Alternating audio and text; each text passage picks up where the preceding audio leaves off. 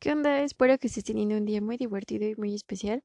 Estos días te voy a estar presentando un tipo de cuentos y muchas historias que espero que te gusten tanto como a mí.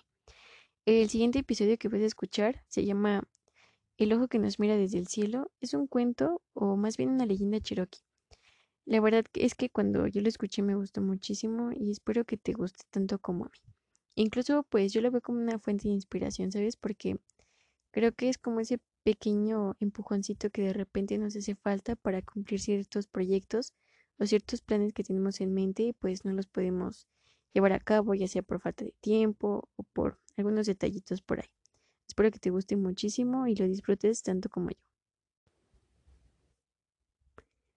El ojo que nos mira desde el cielo.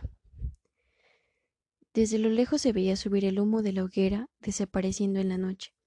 También se escuchaban cánticos y tambores y entre los árboles se iluminaba la aldea. El verano llegaba a las montañas negras, y el padre de Okononaka había mandado a su hijo a buscar más leña, para que el fuego alargara su vida.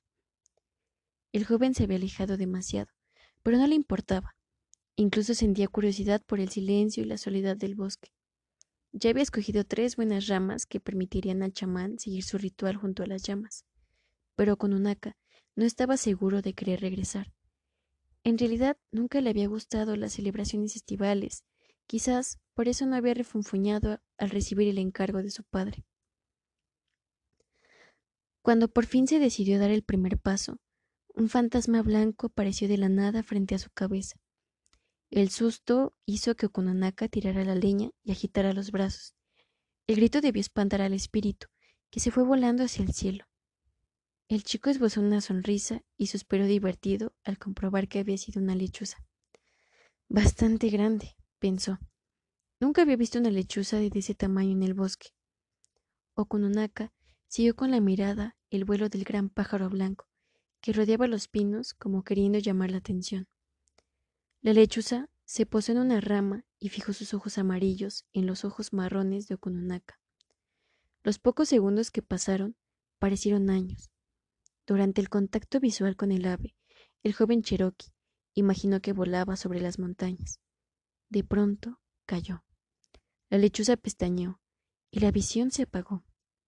Okunonaka se frotó los ojos y vio cómo el mágico animal emprendía su vuelo por encima de los árboles, hacia el exterior del bosque. Trató de no perderlo de vista, pero la lechuza desapareció en el firmamento nocturno. En su lugar apareció ante Okononaka una gran estrella que brillaba como el sol. El joven se quedó un rato mirando aquel gran ojo que flotaba en la oscuridad. No sabía muy bien qué había sucedido, pero antes de su encuentro con la lechuza, Okononaka nunca se había fijado en aquella estrella tan brillante. Se agachó a recoger las tres ramas de leña y deshaciendo el camino, volvió a la aldea. Cuando llegó, los tambores habían parado, la hoguera se estaba consumiendo y todos le miraban con el ceño fruncido. Mientras los hombres colocaban la leña en la hoguera, el chamán esparcía polvo de arena roja, murmurando algo incomprensible. El padre de Okunonaka reprendía a su hijo por haber tardado tanto en regresar del bosque. No es un lugar seguro, le repetía como tantas otras veces. Era verdad que otras tribus de Cherokees moraban en las faldas de la montaña, pero habían pasado años desde el último enfrentamiento entre las aldeas. El joven de ojos marrones tenía la mirada puesta en el fuego. Oía las palabras de su padre, pero no las escuchaba. Solo podía concentrarse en el cántico del chamán y en el baile de las llamas. ¿Me has entendido, Okunonaka? le dijo su padre agarrándole con fuerza los hombros. El chico asintió sin decir nada. Se ve que la celebración de la llegada del verano era muy importante para su padre y para el resto de la aldea. Todos los años se cantaba junto al fuego y se daban las gracias a los dioses. Okunonaka nunca había sentido atracción por las fiestas estivales. A él le interesaban los misterios del bosque y del cielo. Deja al chico, Atoji. La voz del chamán llamaba al padre de Okunonaka. Ya es adulto para conocer la diferencia entre lo correcto y lo aventurado. No distingue entre un perro y un lobo, dijo el padre levantando algunas risas en la plaza. La hoguera volvió a arder con fuerza. Atoji era un hombre respetado en la aldea. Rápido cazador y eficaz leñador. Se movía entre los árboles como los salmones en la corriente. Los hombres la recogen cerca del río, donde el agua es colorada. Yo la machaco con piedras hasta hacerla polvo. Es sangre de dioses. ¿De qué dios? Okunanaka no era muy dado a mantener el misterio. Él quería saber. El chamán sonrió. De todos ellos, dijo, y le explicó. Todos los dioses del bosque mueren alguna vez, luego vuelven a la vida, pero su sangre queda manchando la tierra. Cerca de la pequeña cascada, donde el río hace una poza, la tierra es rojiza. Allí murió un dios no hace mucho. Las mujeres le miraban más desde que enviudó, y eso incomodaba a Okononaka. Desde aquel negro día en que los osos salieron de invernar, la relación con su padre se había enfriado. ¿Sabes lo que es esto, lechuza blanca?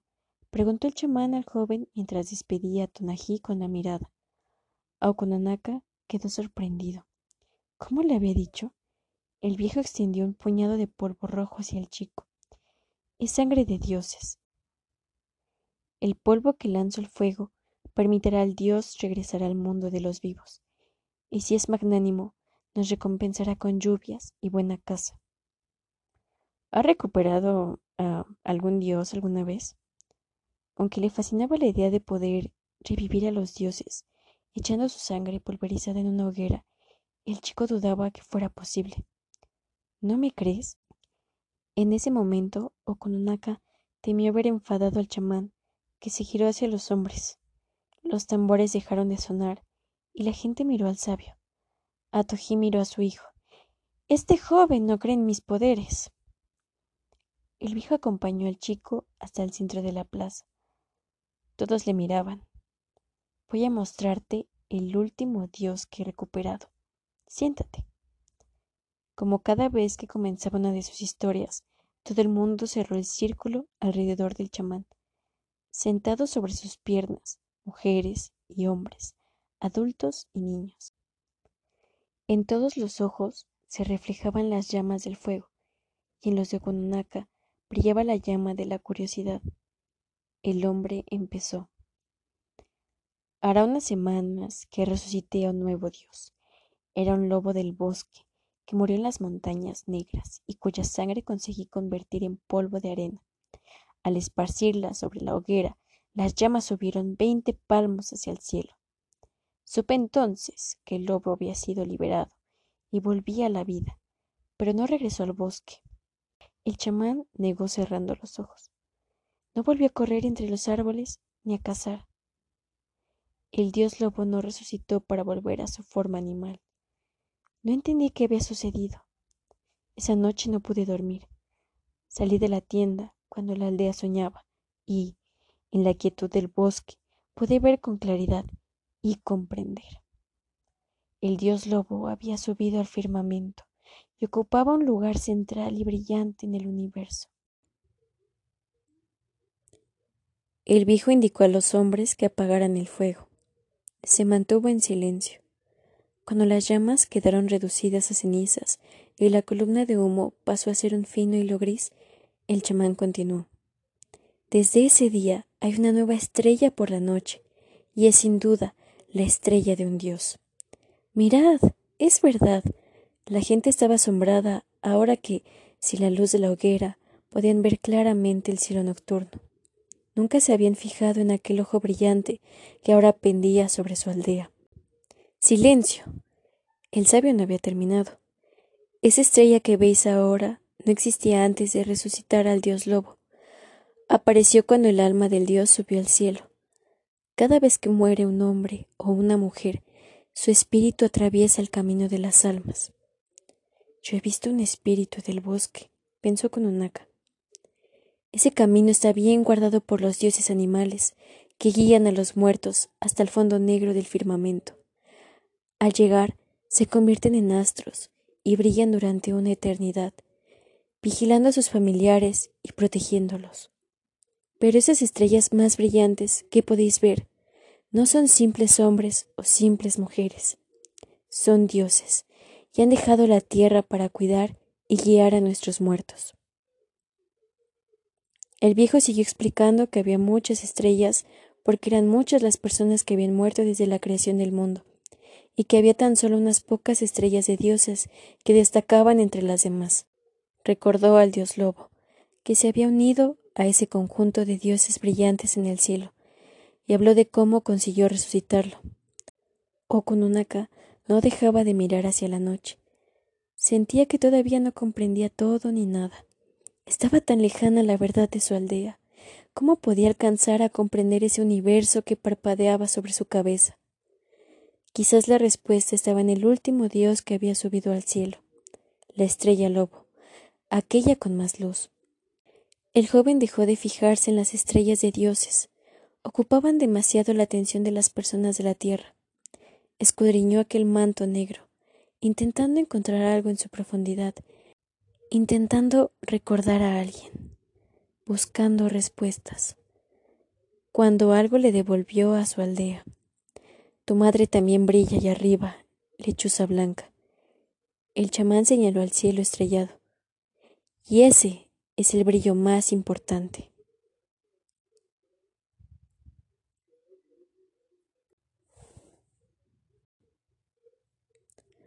La historia del chamán no había convencido a Kononaka que se fue a dormir sin dejar de pensar en el gran ojo que le había mirado en el bosque. ¿Acaso había sido la lechuza convertida en estrella? ¿Eran aquellos puntos blancos las almas de los que ya no estaban en la tierra? Quizás el viejo tenía razón, como casi siempre, según el resto de la aldea, y aquella estrella recién aparecida era el dios lobo resucitado, pero Kununaka no estaba seguro de creérselo. Sobre el montón de pieles que hacían en la cama del joven, se revolvía sin encontrar la comodidad ni las respuestas que buscaba. No podía dormir. ¿Por qué le había llamado lechuza blanca? Escuchaba los ronquidos de Atojí, fiel creyente de las palabras del chamán. Su padre le había repetido varias veces que antes de irse a dormir hiciera caso al viejo, que era el más sabio de la aldea, y portador de la verdad verdadera. O con Okununaka no le iba a hacer caso. De pronto se apartó las pieles y se levantó. Sintió frío en los pies. Abandonó la tienda sin hacer ruido y regresó a la plaza de la aldea donde ya no quedaba nadie. Los restos de la hoguera desprendían un débil humo que se perdía en la noche. ¿Encontraría restos del polvo rojo entre las cenizas? El chico recordó las palabras del chamán. Cerca de la pequeña cascada, donde el río hace una poza, la tierra es rojiza. Allí murió un dios no hace mucho. Okunanaka había estado varias veces en la cascada. Las mujeres solían lavar la ropa en esa zona del río. Quizás era por la noche cuando los dioses animales se acercaban a morir junto al agua. Su espíritu curioso crecía cuando no encontraba respuestas, y Okunanaka decidió que las encontraría en el bosque. Corrió a través de los árboles, esquivando ramas y piedras. No quería parar. Cuando finalmente llegó hasta el río, un escalofrío le recorrió el cuerpo. Estaba solo. No había nadie a su alrededor, solo los animales que le miraban escondidos en lo alto de los pinos. Su padre estaba de acuerdo con eso. Los demás jóvenes cherokee no se atreverían a adelantarse solos en el bosque. Pensó con Anaka para vencer el miedo. Hay muchos animales y las ramas crujen. Trató de olvidar los sonidos y se concentró en buscar las respuestas en la arena colorada, que en ese lugar lo cubría todo. En realidad no quería respuestas, sino confirmar sospechas. Y el chico sospechaba que aquello no era sangre de dioses. Era simple arena que, por alguna extraña razón, era de color rojo. Se quedó un rato pensando, jugando con puñados de arena, observándolos atentamente, pero nada. ¿Por qué iba él a poder saber cómo funcionaba la naturaleza después de todo? Era solo un chico. Si los adultos cuestionaran al chamán, quizás ellos sí podrían encontrar respuestas. Okonunaka aún era muy joven, y pareció aceptar en ese preciso momento que no estaba a su alcance poseer todos los conocimientos del mundo. Iba a desistir de seguir preguntándose y a volver a casa, cuando una piña cayó junto a sus pies. Miró sobre su cabeza. Los pinos se movían levemente bajo el firmamento.